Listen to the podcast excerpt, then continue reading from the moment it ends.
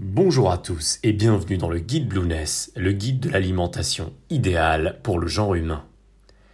Dans les podcasts précédents, nous avons défini ce qu'était la diète cétogène et quels aliments il fallait manger afin d'entrer et de rester en cétose. Voyons aujourd'hui ensemble quelles sont les boissons recommandées, ou du moins tolérées, en régime cétogène. Tout d'abord, l'eau.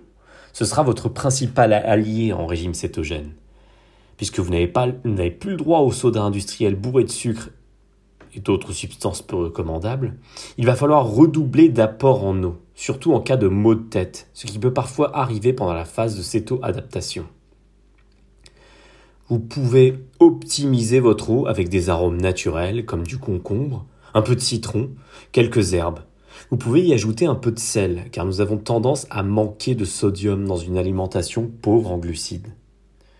Vous pouvez également y ajouter un peu d'huile de noix de coco afin d'augmenter l'apport en graisse sur votre journée. La deuxième boisson recommandée, ce sont les tisanes. La tisane, c'est une boisson naturelle composée d'extraits de plantes. Elle est obtenue par macération, décoction et le plus souvent par infusion. La tisane se différencie du thé car elle ne contient pas de théine. Vous pouvez donc y aller sans modération. Le bouillon d'os, il est hydratant et bourré de nutriments et d'électrolytes. C'est une boisson originale et efficace en cétose, surtout si vous y ajoutez un peu d'huile ou de beurre clarifié. En ce qui concerne le café et le thé, dans la communauté keto, les boissons énergisantes comme café et thé font débat. Si certains le tolèrent, surtout si on les agrémente d'huile de noix de coco ou de MCT oil, nous reviendrons sur ce produit plus tard, d'autres le limitent, voire ne le recommandent pas. Le problème, c'est que comme beaucoup d'autres choses, interdire le café du jour au lendemain pour certaines personnes peut vite constituer un obstacle insurmontable. Mais d'un autre côté, en commençant par limiter sa consommation de café à certains moments de plaisir et en arrêtant d'en prendre toutes les deux heures comme le font certains au travail par exemple, les bénéfices attendus seront extrêmement bénéfiques.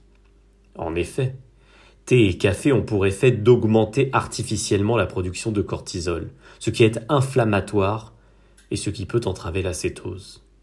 À long terme, cela est fatigant en plus pour l'organisme. Par conséquent, il est préférable, au moins par précaution, de s'accorder un café lorsqu'une occasion sociale se présente. On peut également décider de mériter son café. Autrement dit, se le planifier pour quand une tâche est terminée, ou lors d'un moment hors du temps, où l'on a envie de se retrouver seul. L'idée ici, c'est d'arrêter d'en boire de façon frénétique et automatique, mais de le déguster comme il se doit. Dans les zones bleues, par exemple, le café c'est un moment convivial, de partage ou encore de méditation, et non pas un gasoil pour tenir devant son écran d'ordinateur. Vient ensuite la question de l'alcool. Les alcools sucrés sont évidemment à bannir. Quant aux alcools peu glucidiques, comme le vin rouge, le vin blanc, le gin ou encore le whisky, il vaut mieux ne pas en boire régulièrement, et là aussi les réserver à des moments de plaisir et de partage. Tout comme le café. Il est conseillé de réserver ce genre de, de boisson pour les moments festifs, par exemple, où l'on décide de mettre en pause son style de vie. En effet, le problème de l'alcool, c'est qu'il déshydrate, il donne faim, et pour couronner le tout, il se stocke prioritairement sous forme de graisse dans l'organisme. Donc même s'il s'agit d'un alcool peu glucidique, il entraîne des effets généralement non voulus en régime cétogène. Néanmoins, un petit verre de vin rouge une fois de temps en temps ne vous fera évidemment pas de mal.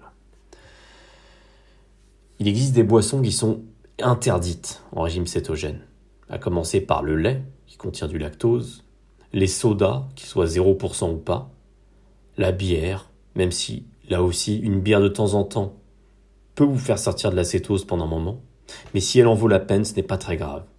Il ne s'agit pas là de devenir un extrémiste. Les jus de fruits, surtout les jus de fruits industriels, qui, pour le coup, n'en valent pas la peine et sont bourrés de sucre, les smoothies et évidemment les sodas énergétiques. Quant aux aliments à bannir en régime cétogène ou en alimentation pauvre en glucides, Ce sera l'objet du podcast suivant. À très bientôt sur blueness.com.